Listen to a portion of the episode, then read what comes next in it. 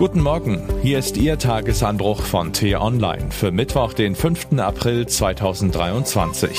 Was heute wichtig ist. Chinas Diktator empfängt zwei mächtige EU-Spitzenpolitiker in kritischer Zeit. Geschrieben von T-Online-Chefredakteur Florian Harms und am Mikrofon ist heute Axel Bäumling.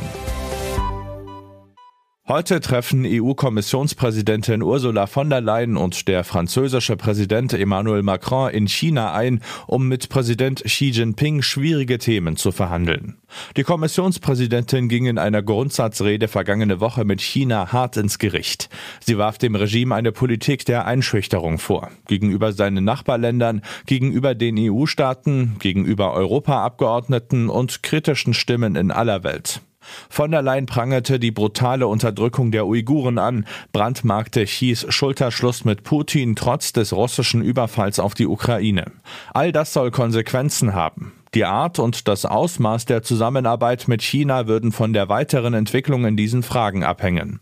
Soweit die eiserne Lady, die heute in Peking aus dem Flieger steigt. Und ihr Begleiter, der galante Monsieur Macron, reist mit Vertretern von Konzernen zum Geschäftemachen an.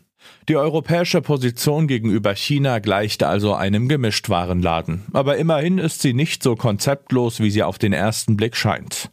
Der europäische Doppelspitze muss einen heiklen Balanceakt vollführen. Von China entkoppeln könne man sich nicht, hat auch die Kommissionspräsidentin eingestanden. Zu eng sind die wirtschaftlichen Verbindungen, zu groß ist die Abhängigkeit bei wichtigen Rohstoffen, zum Beispiel bei den seltenen Erden, die so selten zwar gar nicht sind, aber trotzdem überwiegend aus China zu uns kommen. Akkus für die Energiewende brauchen wir von dort. Großkonzerne und Großarbeitgeber wie VW und BASF kommen ohne den Absatzmarkt China nicht aus. Zwar will die EU diese Abhängigkeit verringern, aber das dauert Jahre. Bis dahin ist es mit dem markigen Auftreten so eine Sache. Spätestens an dieser Stelle ist es allerdings höchste Zeit, dem Riesen Goliath mal unter seinen schweren Panzer zu schielen. Denn von außen, aus der Ferne wirkt eine Diktatur wie die von Xi Jinping übermächtig und unangreifbar.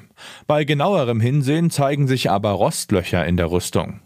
Die Kommunistische Partei hat mit dem Volk einen Deal gemacht. Für politische Freiheiten gibt es keinen Raum.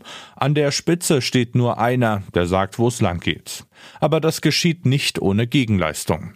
Eine Wohlstandsmaschine hat die KP gebaut, mit hohem Wachstum und zunehmendem Wohlstand für fast alle, selbstständigem Unternehmertum und schamlosem Reichtum für manche. Doch das Ende der Fahnenstange ist nun erreicht.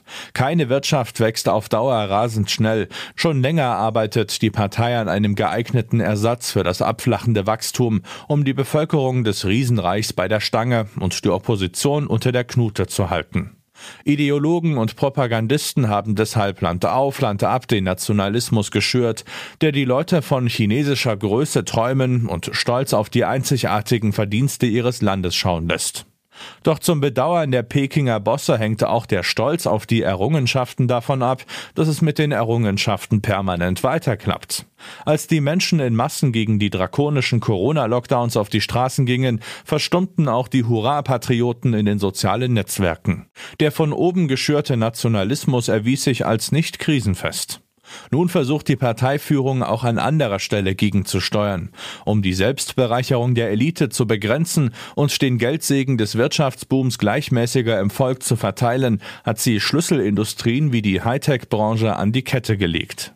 Damit hat sie jedoch sowohl ausländische Investoren als auch Chinas Top-Unternehmer verschreckt und die Wirtschaftslage zusätzlich belastet. Chinas Motor ist ins Stocken geraten. Umso mehr freut sich der Diktator nun auf lukrative Deals mit Partnern aus aller Welt. Der Konfrontationskurs der Amerikaner, die auch verbündete Staaten zur Abkehr von China drängen, kommt Herrn Xi ungelegen. Die europäischen Winzlinge, die aus dem Flieger vor den Goliath treten, haben mit ihrer verschwurbelten Botschaft also durchaus eine Chance, wenn sie die erwartbaren Lippenbekenntnisse des Gastgebers nicht sofort für bare Münze nehmen und als Politikwechsel schönreden. Man braucht sich nämlich beiderseits in Ost und West. Welche Seite bei der Begegnung erfolgreicher ist, liegt am Geschick der Kontrahenten. So sorgen sogar die Kleinen manchmal für eine Überraschung. Was heute wichtig ist. Seit Jahren wird die Schwerfälligkeit der Bundeswehr beklagt. Der neue Verteidigungsminister Boris Pistorius räumt jetzt auf. Er feuert mehrere Offiziere und Beamte und baut zentrale Leitungspositionen um.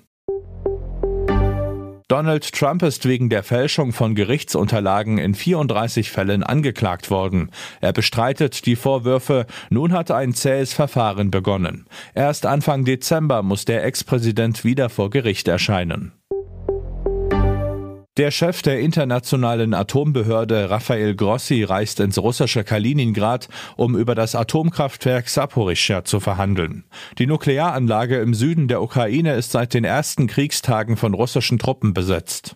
Sie ist zwar in den Kaltbetrieb heruntergefahren worden, dennoch ist ein Atomunfall nicht ausgeschlossen. Das war der T-Online-Tagesanbruch, produziert vom Podcast Radio Detektor FM. Uns gibt's auch morgen wieder und am Wochenende mit einer tiefgründigeren Diskussion. Hören Sie auch gern in den neuen T-Online-Podcast Grünes Licht rein. Dort gibt es in 10 bis 15 Minuten Tipps für einen nachhaltigeren Alltag. Vielen Dank und Tschüss. Ich wünsche Ihnen einen schönen Tag. Ihr Florian Harms.